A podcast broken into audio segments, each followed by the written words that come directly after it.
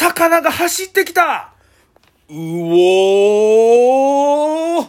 ゆきしかラジオスタートです。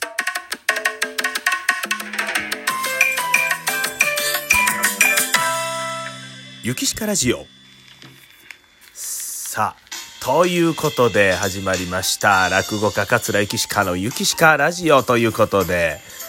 えー、久しぶりにですねちょっと BGM をつけてえー、喋っていこうかと思いますはい、えー、なんやかんやですねえー、1週間バタバタしておりましてっていう喋り出しなんか多いですね。えー、なんやかんやバタバタ。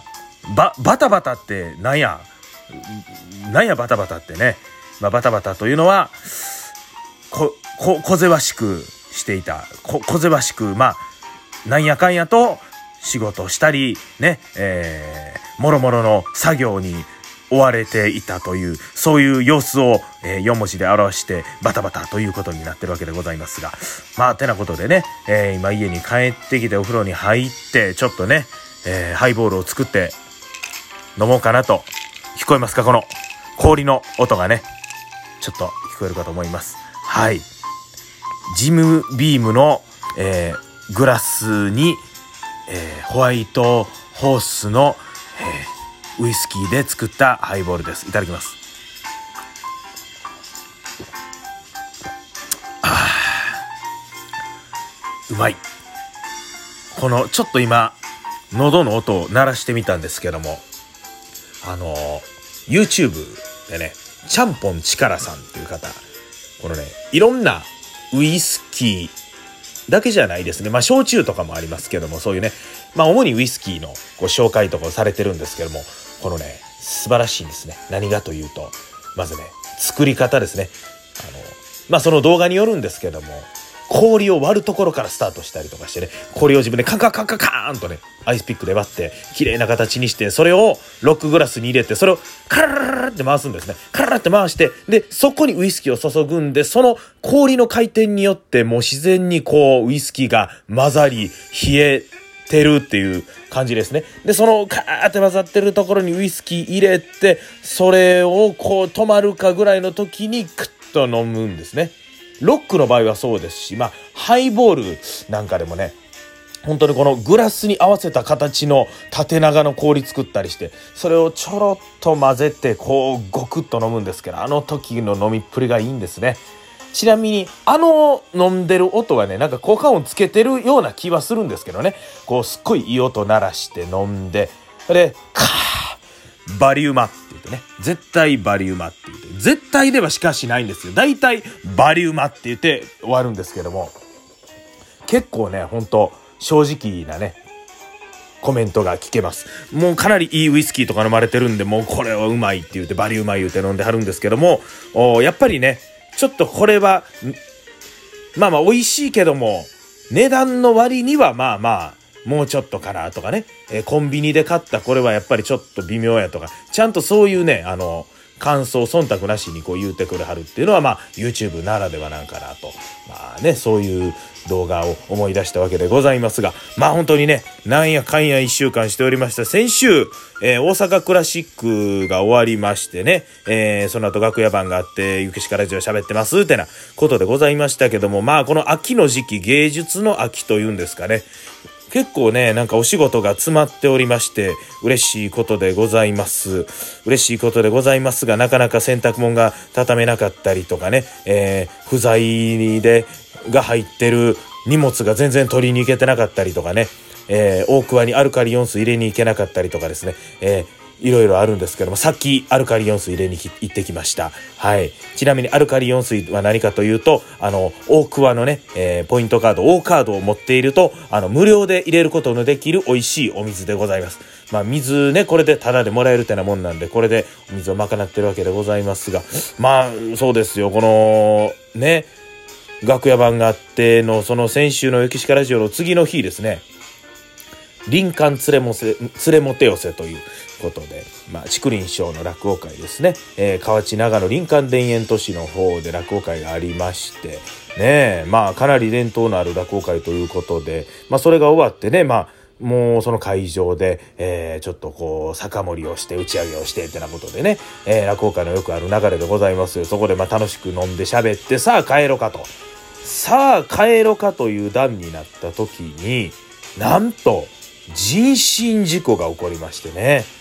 そうですよ、人身事故ね。これ誰を責めるわけでもなくね、鉄道会社も言うたら被害者ですよ。うん。そして我々もね、被害者ですよ。これ、ね、事故を起こした人だって事故を起こしたくて起こしたわけじゃない。もしかしたら故意に起こしたのかもしれませんけど、なんやら事情があると。もう事故ですからね。こればっかりは誰も責められへんということで、あの、北野田、堺の方の北野田で泊まったんですね。さあそこでですよ。これ難波とかやったらなんやね？適当になんや泊まってね、えー、ホテルとかねカフェに泊まってってなことですけどもこう北野田でね特にそういう泊まれそうなとこもなくしかも次の日ですね、えー、僕あのモンド寄せでね、えー、それ新興兄さんのちょっと大演で、えー、梅雨新落語会2部制10時半開演。モンド薬人10時半開演なんで9時ぐらいには行っとかなあかん。しかもバイオリンも必要ということで、一回絶対帰らなあかんということで。うわあ、どないしようかな。もう明日早いけど、これ、うわあ、これどうしよう、これ。でももうね、帰るしかないですよ。うん、しかもまあ、皆さんね、電車止まってるということでタクシーも並んでて、えー、そこからタクシーで堺から家まで帰りました。堺から阪南まで2万円。ということでね。はい。まあ、気の持ちようということでね。金は天下の回り物。このお金はタクシー会社のタクシー運転手の人に貢献したんだと。ね。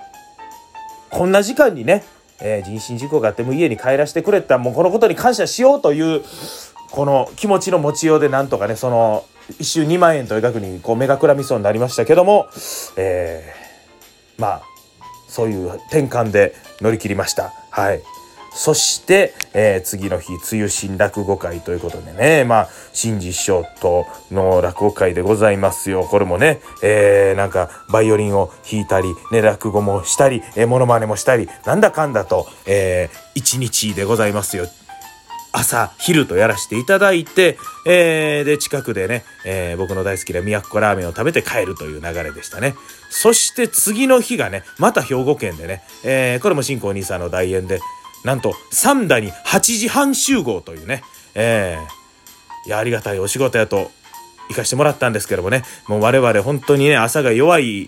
ですよ、落語家というのはね。もう8時半、だからもう5時起きで、なんとか眠い目をこすりながら行きまして、えー、そこでもね、落語と、これまたバイオリンやらせてもらいまして、で、えー、その夜、また気楽館で、えー、吉田食堂さんのね、えー、会でございます。えー、バイオリン漫談させてもらって、で、また打ち上げ行かしてもらって、で、新海地から終電で帰って、次の日、また新海地の近くのね、えー、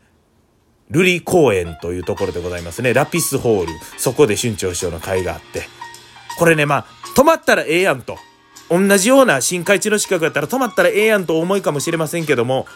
3連休の中日なんですね。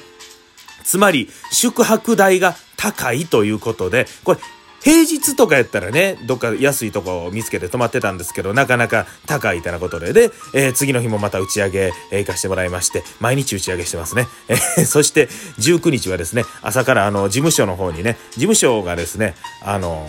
ギャラが手渡しなんですね。